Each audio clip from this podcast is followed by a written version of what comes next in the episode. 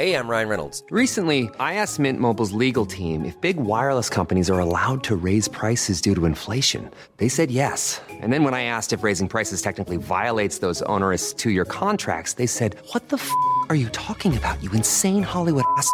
So to recap, we're cutting the price of Mint Unlimited from $30 a month to just $15 a month. Give it a try at mintmobile.com slash switch. $45 up front for three months plus taxes and fees. Promo rate for new customers for limited time. Unlimited more than 40 gigabytes per month. Slows. Full terms at mintmobile.com. Heraldo Radio, con la H que sí suena y ahora también se escucha.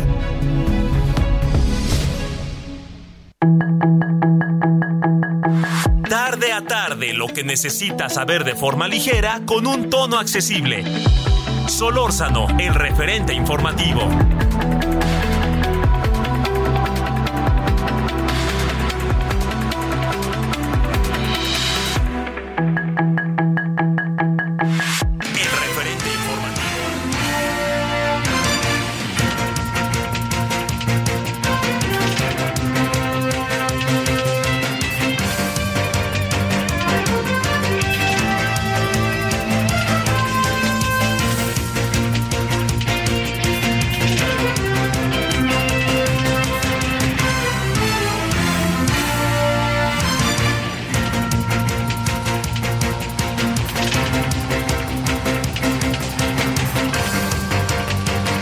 Aquí andamos como todas las tardes, gracias que nos acompaña.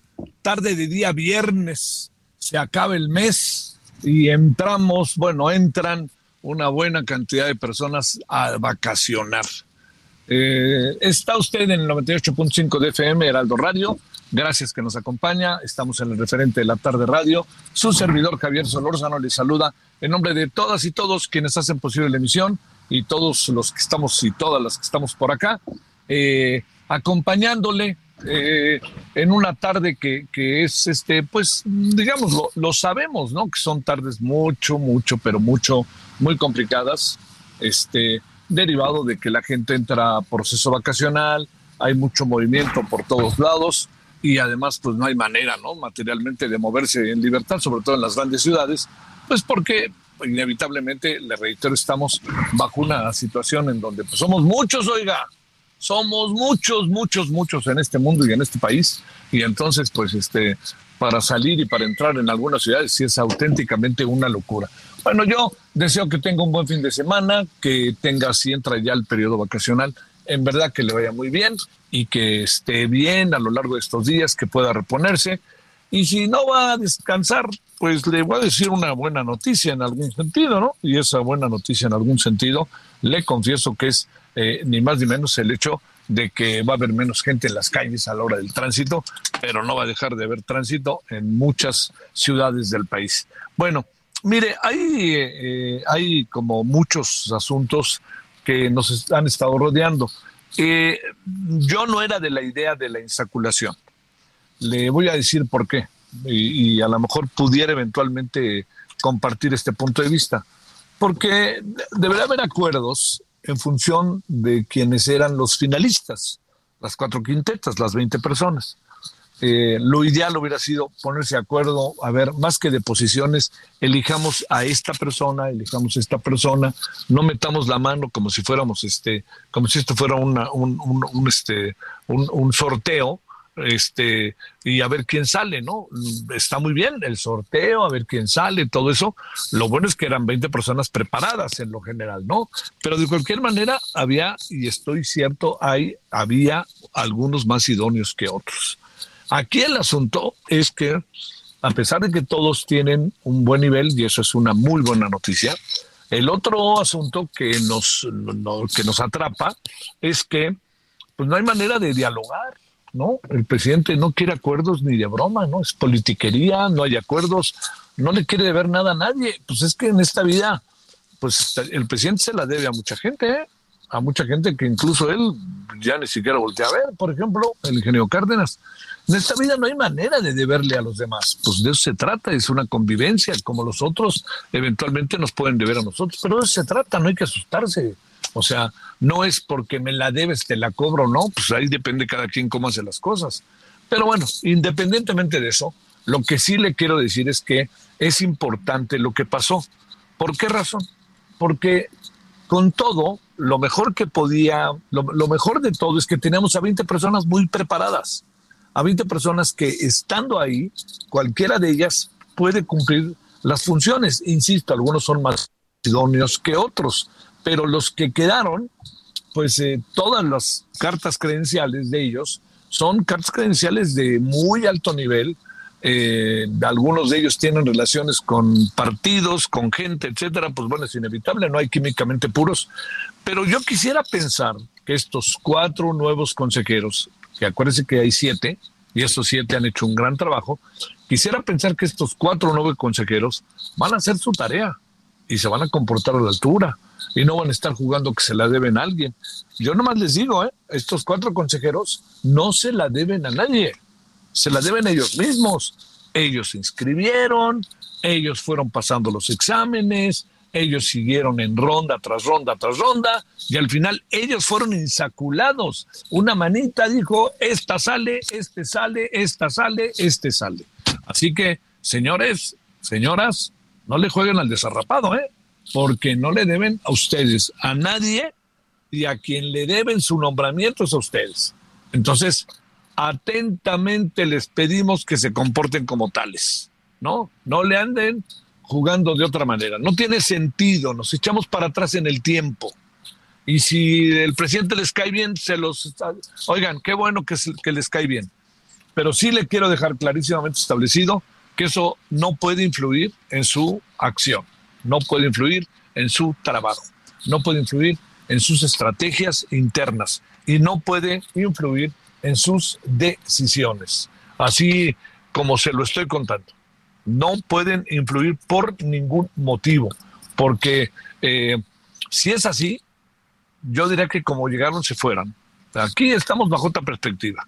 Quisiera pensar que son lo suficientemente eh, profesionales, eh, auténticos, como para que mantengan el nivel por el cual han sido electos en la fase hasta la fase final.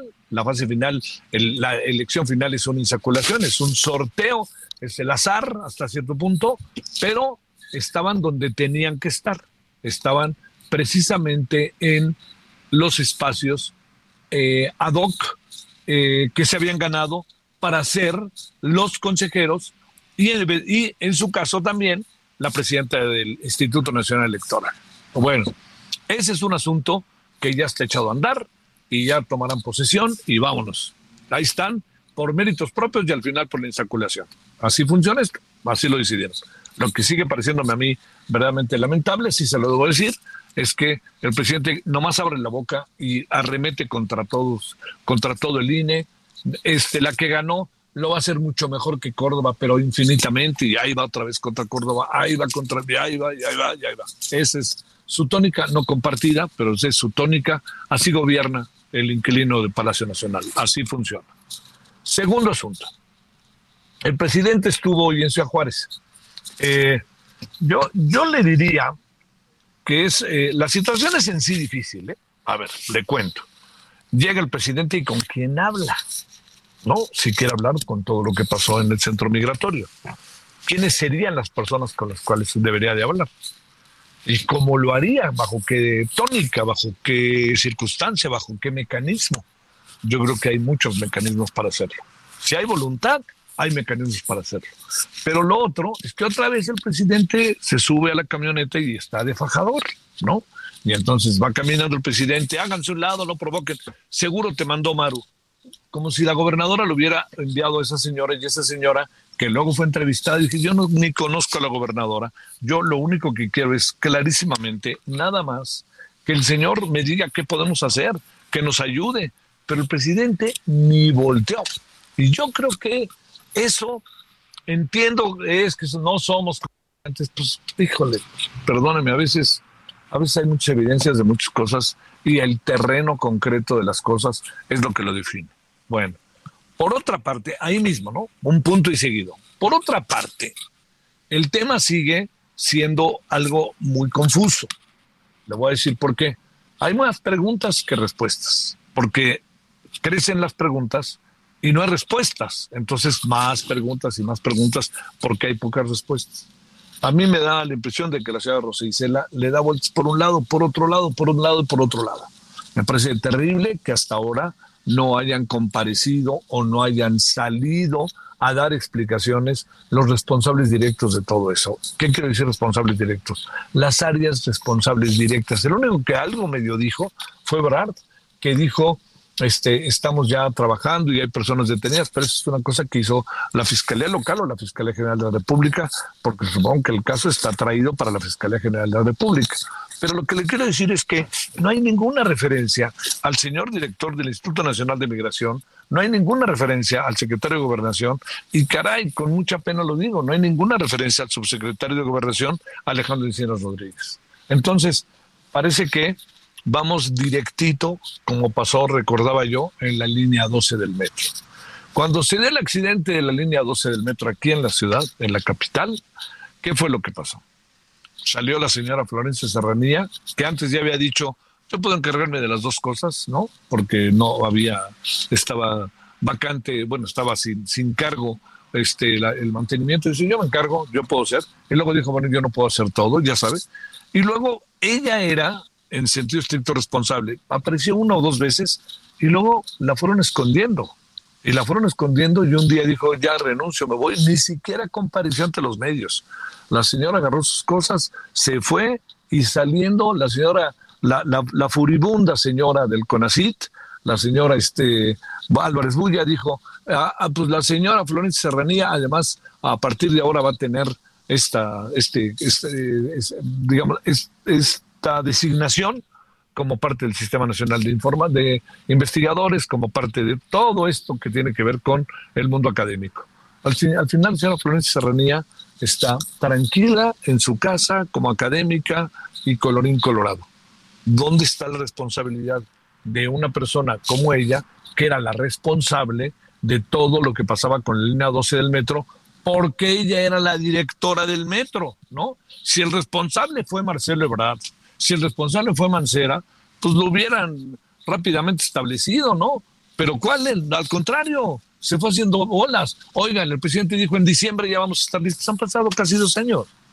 O sea, es que ese es el asunto. Cuando dicen no somos como los de antes, pues demuestren que no son como los de antes. Así, créame, yo no, yo no pierdo mi tiempo en términos incluso para ustedes que nos hacen favor de escucharnos, en arremeter contra el presidente sin Yo no soy de esa. Así como se lo estoy diciendo, a mí yo no soy de la idea de que hay que, es que el presidente es que el presidente, pero de repente hacen cada cosa que uno dice, oiganme, pues de qué se trata, ¿no? Así de sencillo.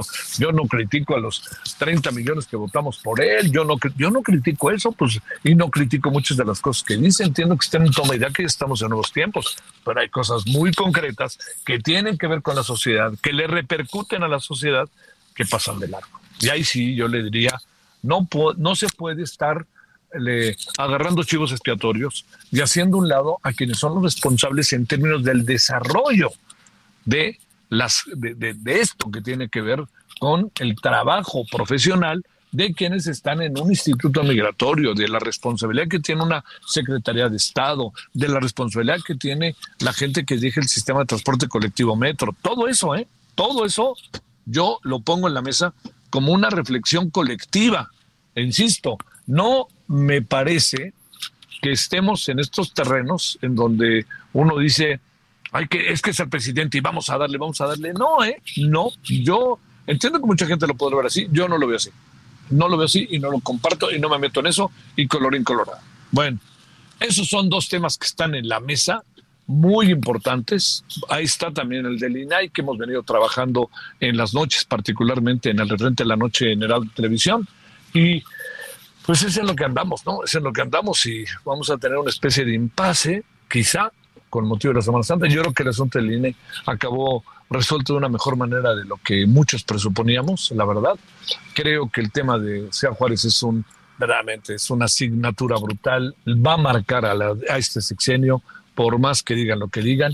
Y también creo que el tema del INAI, pues no, no se ve cuándo lo vayan a elegir. Ya están diciendo que hasta el 12 de abril y el INE ya ha dicho, bueno, me nombren uno por lo menos para que tengamos por y podamos trabajar.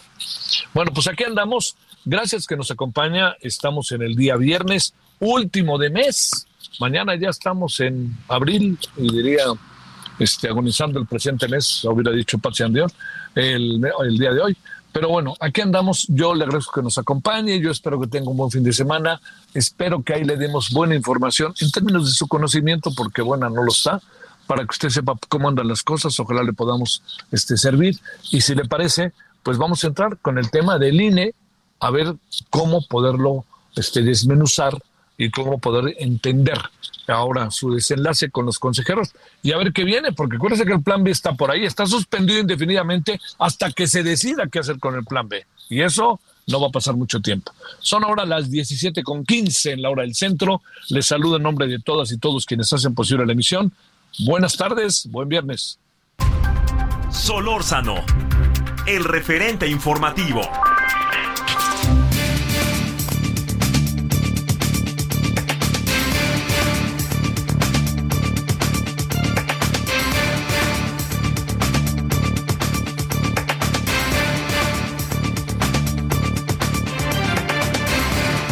Bueno, aquí estamos de vuelta y pues ya sabe, ¿no? Uno de los temas más, pero más importantes, sin la menor duda, ¿eh? sin la menor duda, es el tema que tiene que ver con eh, todo lo que pasa por el renglón de lo que ha sucedido con el Instituto Electoral, el Instituto Nacional Electoral, y las decisiones que se han tomado sobre él, en donde pues ya tenemos ahora sí consejeros. Jorge David Alcovín, con quien hemos conversado varias veces, y yo le agradezco de nuevo, él es consultor y analista político, pues eh, hablemos de lo que pasó el día de ayer, la noche de eh, ayer, la madrugada de hoy. Jorge, ¿cómo has estado? Gracias, como siempre, buenas tardes. Muy buenas tardes, mi querido Javier, y como lo anticipabas, hubo acuerdo en el desacuerdo el día de ayer y hoy en la madrugada hubo humo blanco y ya tenemos consejeras y consejeros electorales para la próxima integración del Instituto Nacional Electoral. A ver, déjame plantearte, Jorge, de entrada.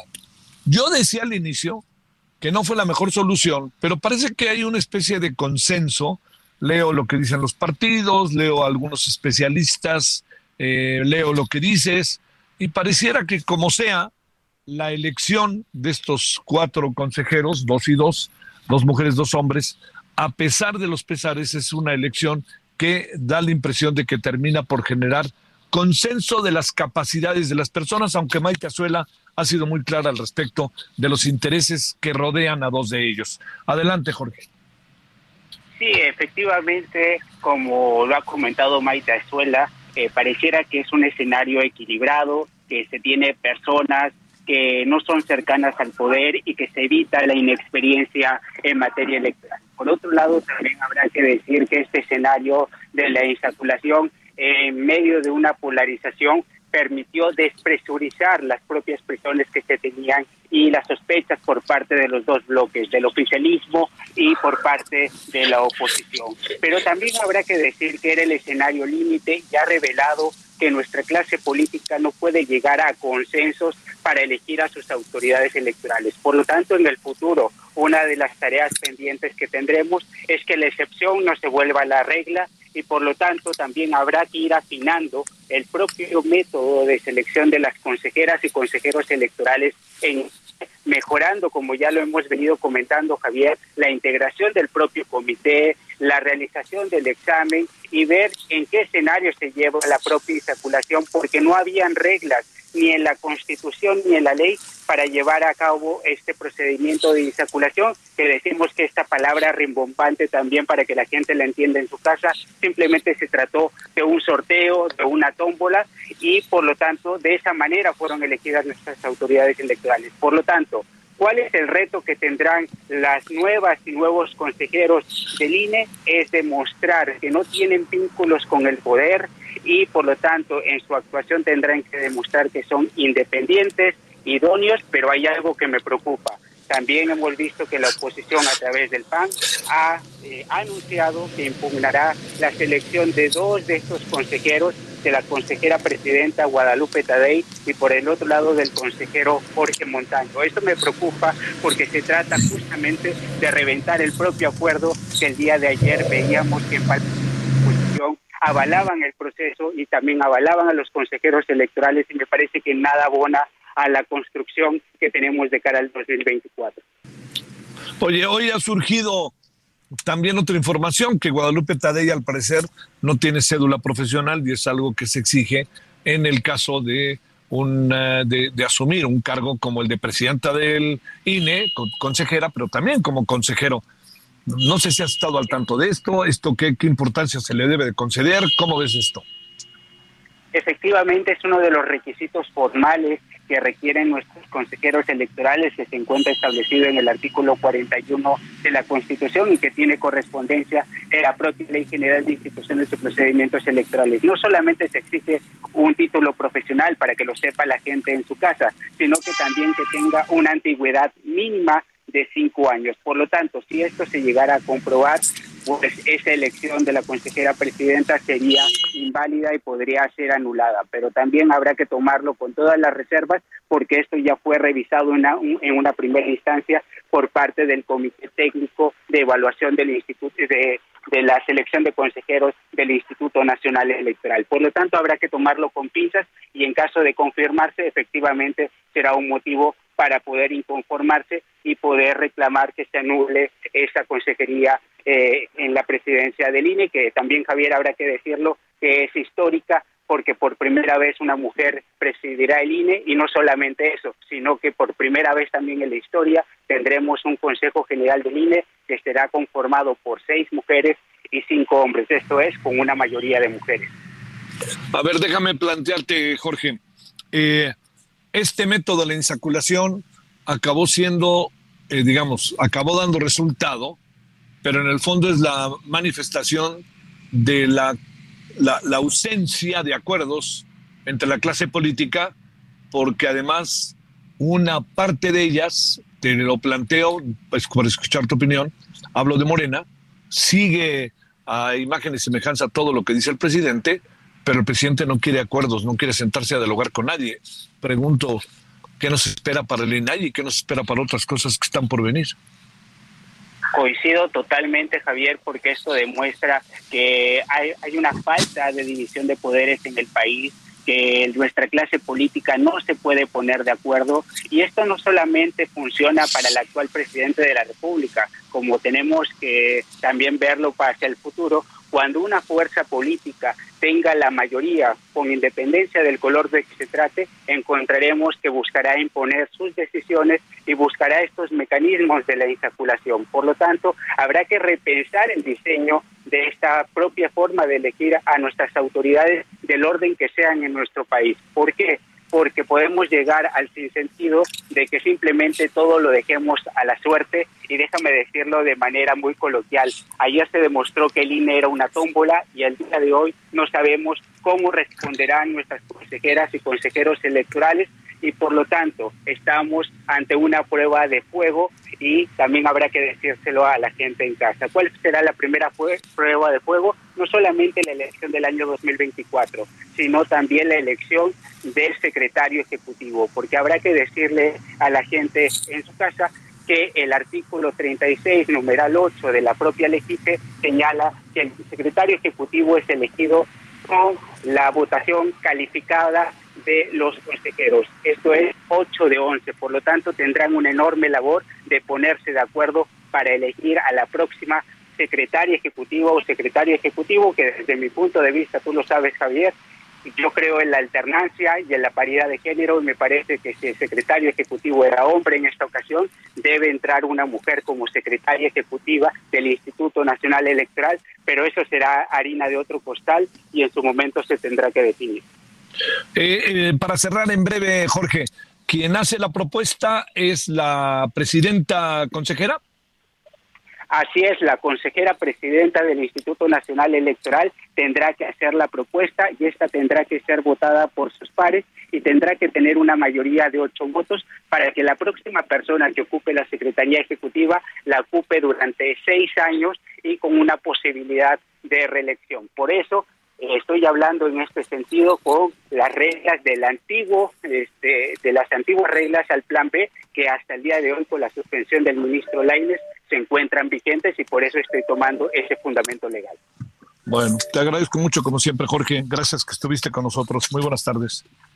Muchísimas gracias, Javier. Te envío un abrazo y lo bueno que hubo acuerdo dentro del desacuerdo y la, el mejor de los éxitos para nuestros consejeros y consejeras electorales. Un abrazo, Jorge. Gracias. Abrazo grande, Javier. Referente radio de esta tarde, de día viernes último de mes, previo a las vacaciones de Semana Santa. Pausa.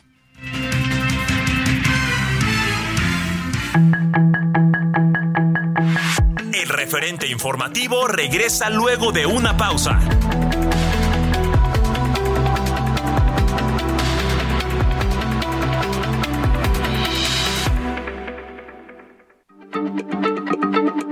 Heraldo Radio, la H se lee, se comparte, se ve y ahora también se escucha.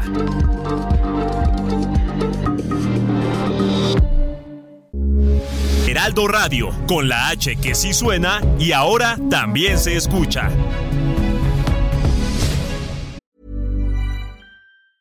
Normally, being a little extra might be a bit much, but not when it comes to healthcare. That's why United Healthcare's Health Protector Guard fixed indemnity insurance plans, underwritten by Golden Rule Insurance Company, supplement your primary plan so you manage out of pocket costs. Learn more at uh1.com.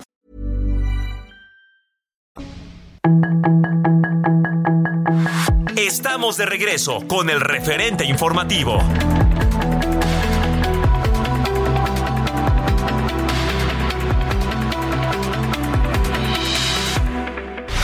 En el referente informativo le presentamos información relevante. Suspenderán definitivamente el centro de detención del Instituto Nacional de Migración de Ciudad Juárez, donde murieron 39 migrantes. López Obrador anuncia reforma en el Instituto Nacional de Migración para evitar más tragedias como la de Ciudad Juárez. Guadalupe Tadei Zavala será la presidenta del INE hasta abril de 2032. El INAI se despide de Francisco Ramírez Acuña, ya no se puede sesionar. La Universidad Nacional Autónoma de México endurecerá la revisión de tesis y expulsará a los que hagan plagio. Le retiran la prisión domiciliaria a la mamá de Emilio Lozoya por caso Odebrecht. Más de 2 millones de personas obtuvieron empleo formal en el último año en México. Se especula que den de alta al Papa Francisco el sábado y pueda presidir el domingo de Ramos. Finlandia se acerca aún más a la OTAN.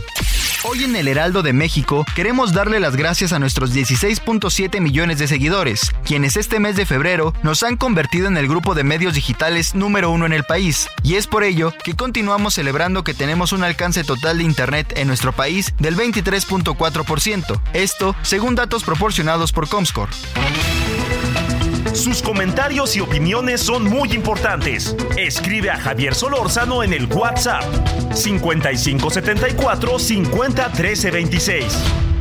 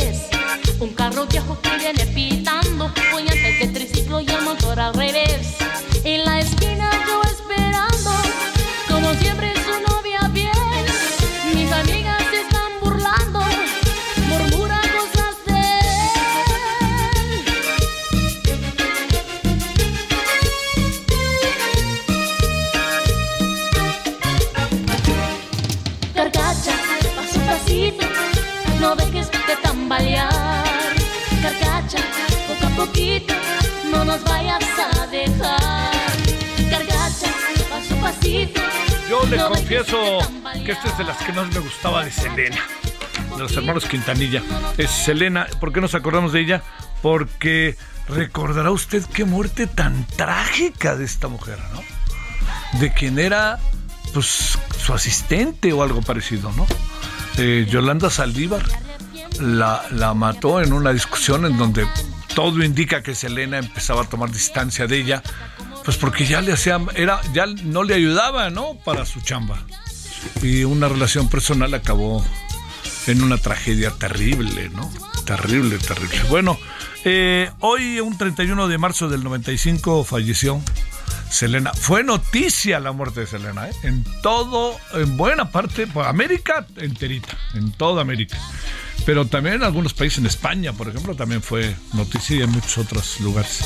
Yo, yo repito muy seguido una frase que en la película, no sé si es cierta o no, en donde sale este maravillosísimo hombre que se llama Edward James Olmos, que van en, el, en estas giras que tenían, de estas en, su automóvil, y entonces, no sé si era una gira por México, iba manejando, en Estados, en Estados Unidos, cuando estaba dando a conocer, y les dice Edward James Olmos a sus hijos, ¿no? Y incluso a los que conformaban un poco el, el grupo de Selena, les dice, ustedes deben de entender algo.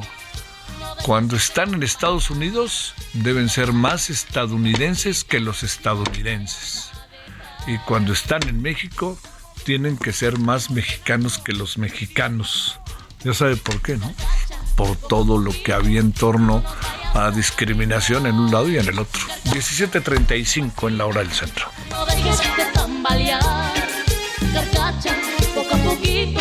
No nos Solórzano, el referente informativo.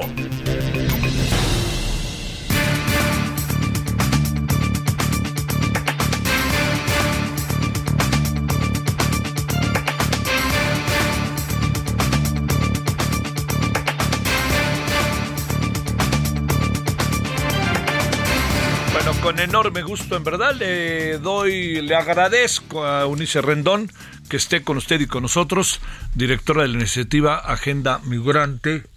Y yo creo que la verdad de las personas con un mayor conocimiento de la frontera in situ, ¿no? Ahí, por supuesto, en su estudio, pero ahí ha sido grande el trabajo de Eunice. ¿Cómo estás, Eunice? Te saludo con gusto y te agradezco. ¿Cómo te va? Buenas tardes. Hola, Javier, ¿cómo estás? Muy bien, muchas gracias. A ver, te pregunto, eh, hoy el presidente fue increpado, el presidente hoy dice que le partió el alma, el presidente anuncia una reforma, vamos a ver, y un consejo sobre migración, cierra, cierra la estación migratoria. Eh, a ver, todo lo ponemos en la mesa como una gran cantidad de temas que están ahí. ¿Cómo te va? Y adelante. Bueno, pues bueno que nada, eh, qué bueno que haya ido a Juárez, ¿no? Una lástima que no haya tenido una reunión también con algunos de los migrantes. Entiendo que la cosa está también, este, pues muy muy fuerte ahorita, están muy enojados, etcétera, pero quizá hubiera sido también buena idea reunirse con algunos de ellos, ¿no? Sobre todo como un mensaje de ese dolor que el presidente mencionó que tiene, ¿no? Eh, pero bueno, eh, creo que estuvo bien que fuera Ciudad Juárez, finalmente hoy es ahí donde está esta emergencia, el anuncio era inminente, ¿no? El anuncio del cierre de esa estación migratoria por todo lo que ha, ha estado saliendo, ¿no? En prensa, prensa y por el hecho específico de la muerte de estos migrantes en este incendio, pero creo que todavía falta más, ¿no? es decir, falta que nos den los resultados bien de la investigación, ver qué va a pasar, quiénes van a ser todos los responsables. Ha, empezado a haber algunas órdenes de aprehensión, no hay que ver este realmente eh, que nos digan exactamente en qué cada quien tuvo qué responsabilidad para ver si son todos o se requiere indagar un poquito más. Y creo, pero creo que lo más importante, Javier, qué bueno que se haya anunciado este grupo especial, esta reforma, todo eso me parece que es bueno, lo veo positivo, pero también falta replantear, y esto es muy importante, yo creo, si no lo más urgente, la relación con Estados Unidos en cuanto a seguir siendo el patio trasero. Es decir, no podemos seguir permitiendo que deporten a personas de ocho nacionalidades a nuestro país o que lo utilicen para que la gente que quiere el refugio en Estados Unidos se quede de este lado o para cualquier otra idea que le surja a Biden y a su gobierno en los próximos meses y años. Entonces creo que es muy importante que esto sea un parteaguas para que se tome este ahora sí que como un tema de la relación bilateral en donde tenemos que con corresponsabilidad manejar este tema en donde tiene que ampliarse las vías legales también de la migración, donde México creo que tiene que ser muy claro con Estados Unidos para que justamente podamos este, tener, si vamos a tener en, en, algunos lugares grandes concentraciones de migrantes, pues que estén ahí dadas las condiciones eh, adecuadas para que justo no pase este tipo de cosas. No solamente el incendio, Javier, sino estos migrantes están reclamando porque no tenían agua. ¿no? Entonces, este, me parece que no puede haber ese tipo de condiciones en ningún lugar que tenga seres humanos y creo que también es momento de hacer caso a lo que dice la Corte. La, Corte, la Suprema Corte de México hace dos semanas la Suprema Corte de Justicia justamente menciona que es inconstitucional el, el, tener a migrantes por más de 36 horas, porque hay que recordar que en México eh, la migración no es un delito, ¿no? Entonces es un simplemente un proceso administrativo lo que hacen a la hora de tener y deportar a alguien. Entonces este proceso administrativo, como cualquier otro de esa índole que hay en México, no puede durar, en un, no puede derivar, digamos, en una detención mayor a 36 horas. La ley de migración dice que pueden estar 15 días en detención y hasta 60 en casos muy específicos muy particulares. Sin embargo, es justo lo que la, la, la, digamos, la tesis de la Corte, que la ley está en contra de la Constitución del artículo 21 y que en razón de ello, pues debe de frenar este tipo de detenciones de más de 36 horas. Creo que ya cumpliendo también ese supuesto, pues se sanaría bastante de lo que hoy estamos teniendo como problema, pero también la migración no va a frenar, Javier, es algo que continúa, que va a continuar, es una realidad mundial y lo importante es cómo la vamos a atender y a incluir de una forma más inteligente. A ver, déjame plantearte, todas estas medidas, Eunice, eh, perdóname, yo sé que tú lo sabes, sé que has trabajado mucho en ello, pero te pregunto, todas estas medidas, a ver, le pregunto a Eunice Rendón, ¿cuántas veces has escuchado que se va a hacer esto? en San Fernando, eh, este, espérame, lo que pasó en este mismo sexenio, allá en el sureste. A ver, yo te diría, este no no no pareciera haber una acuse de recibo. hoy, la verdad, yo escuché a la señora Rosa Isela y a pregunta que le hacían, pregunta pues que, que, no, de repente no hay respuestas, ¿no? Este, hay más preguntas que respuestas, perdón. Adelante. Pues sí, efectivamente, y no solo eso, digo, por ejemplo, ah, tú mencionas ahorita el caso de Chiapas, ¿no? El sureste, donde justo pues 56 migrantes murieron en un tráiler ahí, bueno, en un vagón este de tráiler, y bueno, de ese incidente que también este todo el mundo a nivel internacional se escuchó de este terrible hecho, por ejemplo, también salió la misma fiscal de derechos humanos, en ese caso creo que salió Hertz, pero fue la misma fiscal responsable del tema, y pues no hay ninguna detención al respecto, ¿no? Es decir, hubo detención en Guatemala, hubo detenciones en Estados Unidos, pero en México solo nos salieron a decir que iban a investigar hasta el último este responsable y que se iba a hacer justicia y no sé qué, y pues hasta hoy de ese hecho tan lamentable no ha sucedido nada. Y la misma fiscal hoy lleva este caso, claro, ahora es distinto porque es una entidad de gobierno, ¿no? Que claramente había unas personas ahí atendiendo y bueno, por ahí es por donde se han ido en este momento, pero sí me parece que también las, las diferentes instancias de gobierno tienen, como tú bien dices, no solo que decir lo mismo, sino hacer algo también distinto. Hay que ver también las recomendaciones que la Comisión Nacional de Derechos Humanos saque al respecto de esto, ¿no? Sé que están ahí, sé que están in situ, sé que han estado visitando eh, eh, lugares donde están los migrantes, en fin, y creo que este también este tema, Javier, pues de alguna forma le preocupa al gobierno, ¿no? Tanto que el presidente fue para allá, lo que no había hecho en otro tipo de, de, problemáticas que ha habido, ¿no? Entonces sí creo que le van a dar relevancia, creo que están, este, pues viendo el asunto y ojalá que eso signifique, pues un cambio, ¿no? Un cambio y un golpe de timón para algunos temas migratorios, que además es lo que nos conviene a todos. Ahí tenemos el ejemplo del ACNUR con el gobierno mexicano, ¿no? Con el INAM y la Comar. Hizo un piloto, Javier, con 25 mil refugiados a los cuales conectaron con empleo, con un banco para que les abrieran una cuenta y con el SAT para que tuvieran sus papeles en regla.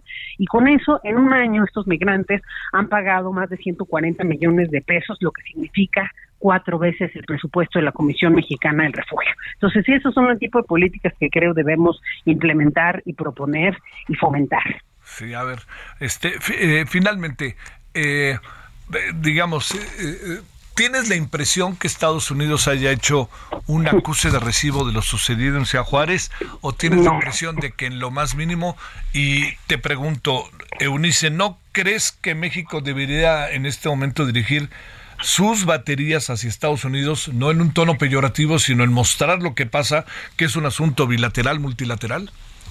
Me parece eso, que eso es lo más urgente. Es decir, Estados Unidos ha estado utilizando México bajo sus políticas inadecuadas, no dejando a los solicitantes de refugio de este lado, deportándolos a más de 2.7 millones de personas con el título 42, que es una política además sanitaria. En fin, realmente creo que lo ha hecho muy mal y México lo ha aceptado, ¿no? Entonces, cuando hay esta pelea que si el responsable es gobernación o cancillería, son los dos, porque uno le toca la migración y otro la relación bilateral y las dos cosas creo que hoy están ahí sobre la mesa también cuando yo creo que no han acusado de recibo, porque el embajador y también hoy veía una declaración de la, del vocero de la Casa Blanca que decían este hecho nos debe recordar lo peligroso que es la migración y el camino y todo eso, ¿no? Y yo creo que no, este hecho no nos debe recordar eso, porque al final del día el peligro del camino es que te ahogues si te cruzas el río, es que a lo mejor te pase algo si cruzas el Darién, es que a lo mejor abuse eh, o te hago alguna cosa un traficante si decides irte con él, pero definitivamente un riesgo a calcular en el camino no es estar detenido en una estación migratoria de algún estado, en este caso el estado mexicano, y que mueras quemado. Ese no puede ser algo que consideres como un riesgo, ¿no? O no debería ser, pues. Entonces me parece que se están yendo más por este discurso que es el de siempre, ¿no? Para tratar de con ello frenar la migración, ¿no? Dice, si migras, vaya lo que te va a pasar casi, ¿no? Entonces me parece que eso no es el discurso correcto y que la principal también responsabilidad está en ese, digamos, relación bilateral, en esos acuerdos que México y Estados Unidos creo que deben rehacer. Y México, como bien dices, debe presionar. Ahí está el acuerdo bicentenario, Javier, con ese dinero que empiecen por ahí. Claro. Oye, a ver, déjame cerrar, Eunice, con, con algo. Este, eh, de repente, quizás eh, dentro de las muchas cosas que decimos, y bueno, digamos, tú que estás ahí en la jugada diariamente, es que no, no diría que esto se pudo evitar como tal, porque resulta como muy de lugar común y a impugnar por impugnar. Pero da la impresión de que el gobierno no ha hecho sus deberes en materia migratoria, más allá del discurso de buena voluntad que puede tener el propio presidente.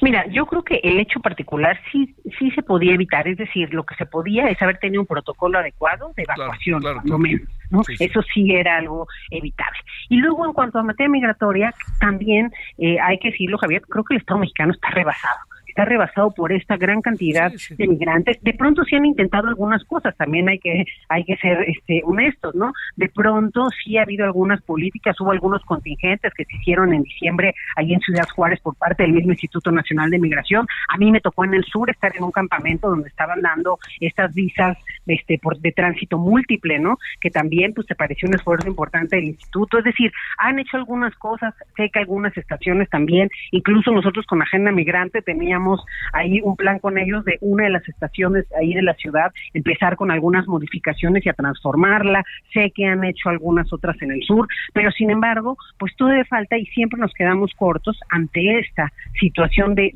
desorden y de inseguridad en la que están los migrantes en la frontera, porque eso es una olla de presión. Yo escribí una columna el día de hoy, eh, Javier, en el país, donde justo explico eso, la olla de presión fronteriza que se ha vuelto el norte de nuestro país. Y a mí me preocupa, Javier, porque hoy unos migrantes me hablaron y mandaron unos, unos videos que ahí subí a las redes, que justamente ellos fueron voluntariamente a entregarse a Estados Unidos porque Estados Unidos dijo, vengan, entreguen si yo los voy a ayudar.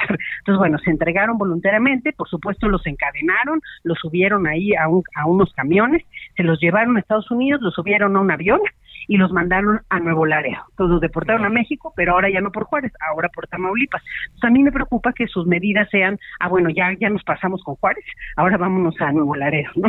Y luego a Tijuana y luego, entonces al final eso no es una solución, creo yo, de largo alcance y por supuesto no es una medida como si hubieran realmente hecho acto de recepción de lo sucedido. Déjame hacerte ahora sí una última pregunta, Eunice, te lo prometo. Este, oye, a ver, eh, esto que pasó en el centro migratorio de Ciudad Juárez, son la mayoría de los centros migratorios tienen características similares en la forma en que se desarrollan y son, este, son casi todos iguales con todo y rejas y todo eso, o este es un centro migratorio que se pasó. Mira, en realidad no te, no te podría contar porque no conozco los centros migratorios todos, conozco algunos, ¿no? Que son un poco distintos. Y creo que algo importante es este además, que es parte de la situación y de esta olla de presión que yo menciono, era un centro emergente, justamente por esta situación de tanta gente concentrada en ese punto fronterizo, ¿no? Entonces, pero aún así no conozco los otros, pero creo que este hecho nos debe hacer de todas formas replantearnos, ¿no? Cómo queremos tener a estas personas, en qué condiciones, ¿no? Finalmente recordando que no son ningunos delincuentes tampoco, ¿no? Y, y, aunque verse una cárcel con delincuentes, no de nada justifica que tú dejes quemar a nadie, ¿no? Pero el, particularmente el hecho eran simplemente gente que estaban en un centro, personas, seres humanos con historias de vida, con familias, que estaban en un centro de procesamiento para una eventual deportación. Y creo que el Estado, y bajo la custodia del Estado mexicano. Entonces, pues eh, de ahí eh, es, es la responsabilidad y creo que la reflexión de cómo podemos, aunque otras estaciones migratorias estén mejor, ¿no? Porque sí han cambiado algunas, es lo que te decía. sé que, en el sur hay algunos cambios, hay que reconocer. Nosotros estábamos por trabajar una con ellos, justamente esta semana íbamos a comenzar. Este, entonces, al final sí hay cierta voluntad, pero desafortunadamente eh, nos, nos va ganando la vorágine, ¿no? De malas negociaciones en lo bilateral, de pues una concentración muy grande. Y otra cosa importante, la desesperación y la afectación que hay hoy a la salud mental de las personas en movilidad, porque hay que recordar que están ahí porque querían entrar a título 42 y no pudieron. Luego Biden anuncia visas humanitarias y de pronto se dieron cuenta que nadie de ellos cumple con los requisitos. Luego está la CBP One, que es este sistema de citas en Estados Unidos para que analicen sus casos y de pronto nunca pueden encontrar una cita porque hay 500 y hay más de 100 mil personas en la frontera. Entonces, bueno, al final todo eso también ha hecho que pues la, la, reacción, creo yo, la dinámica sea de desesperación, sea de incertidumbre, de mucho dolor y de, de, pues, no saber qué hacer. Bueno, Eunice Rendón, directora de la iniciativa Agenda Migrante, chele un ojo a su artículo hoy en El País. Te agradezco que hayas estado con nosotros. Muchas gracias a ti, hasta luego. Hasta luego, buenas tardes. 17.50 en hora del centro. Solórzano, el referente informativo. Los deportes con Edgar Valero, porque el deporte en serio es cosa de expertos.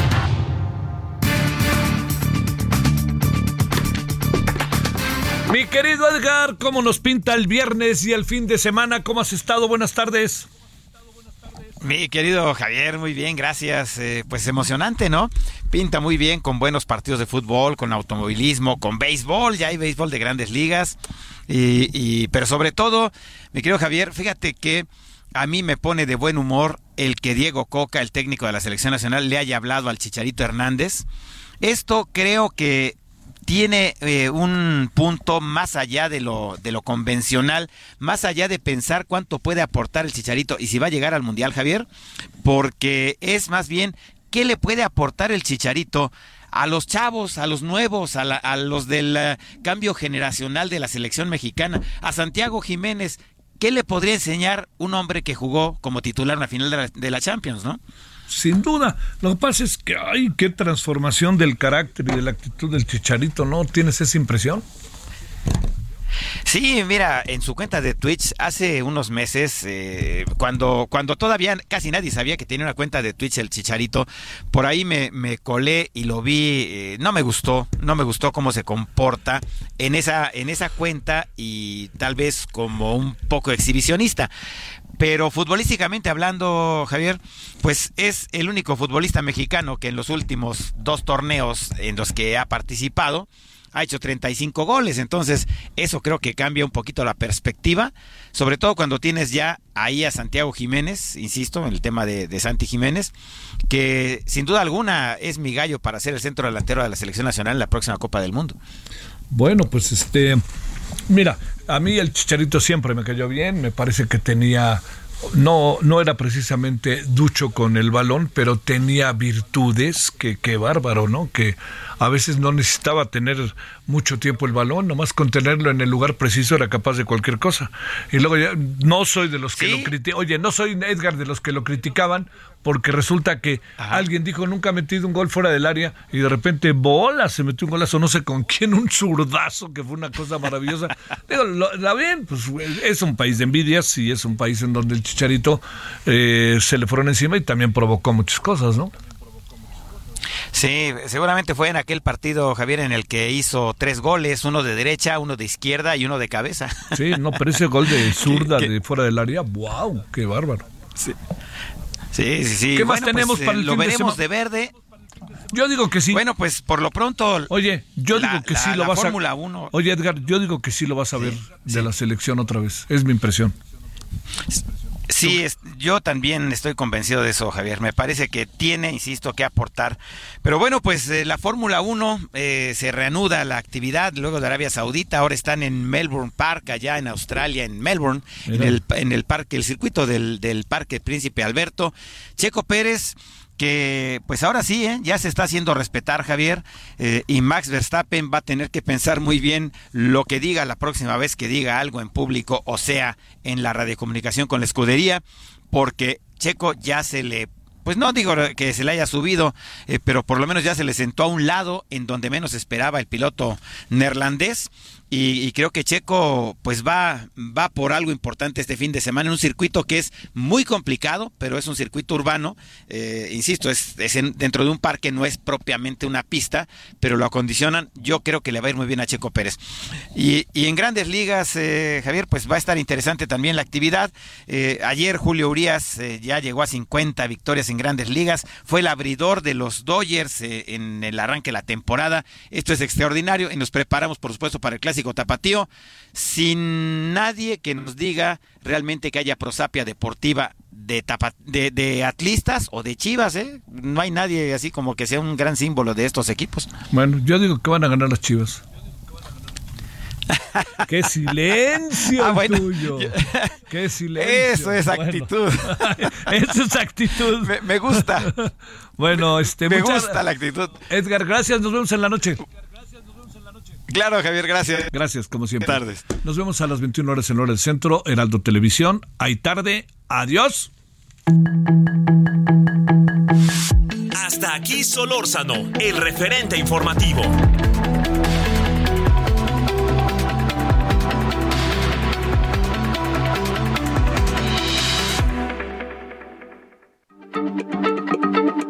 Heraldo Radio, la H se lee, se comparte, se ve y ahora también se escucha.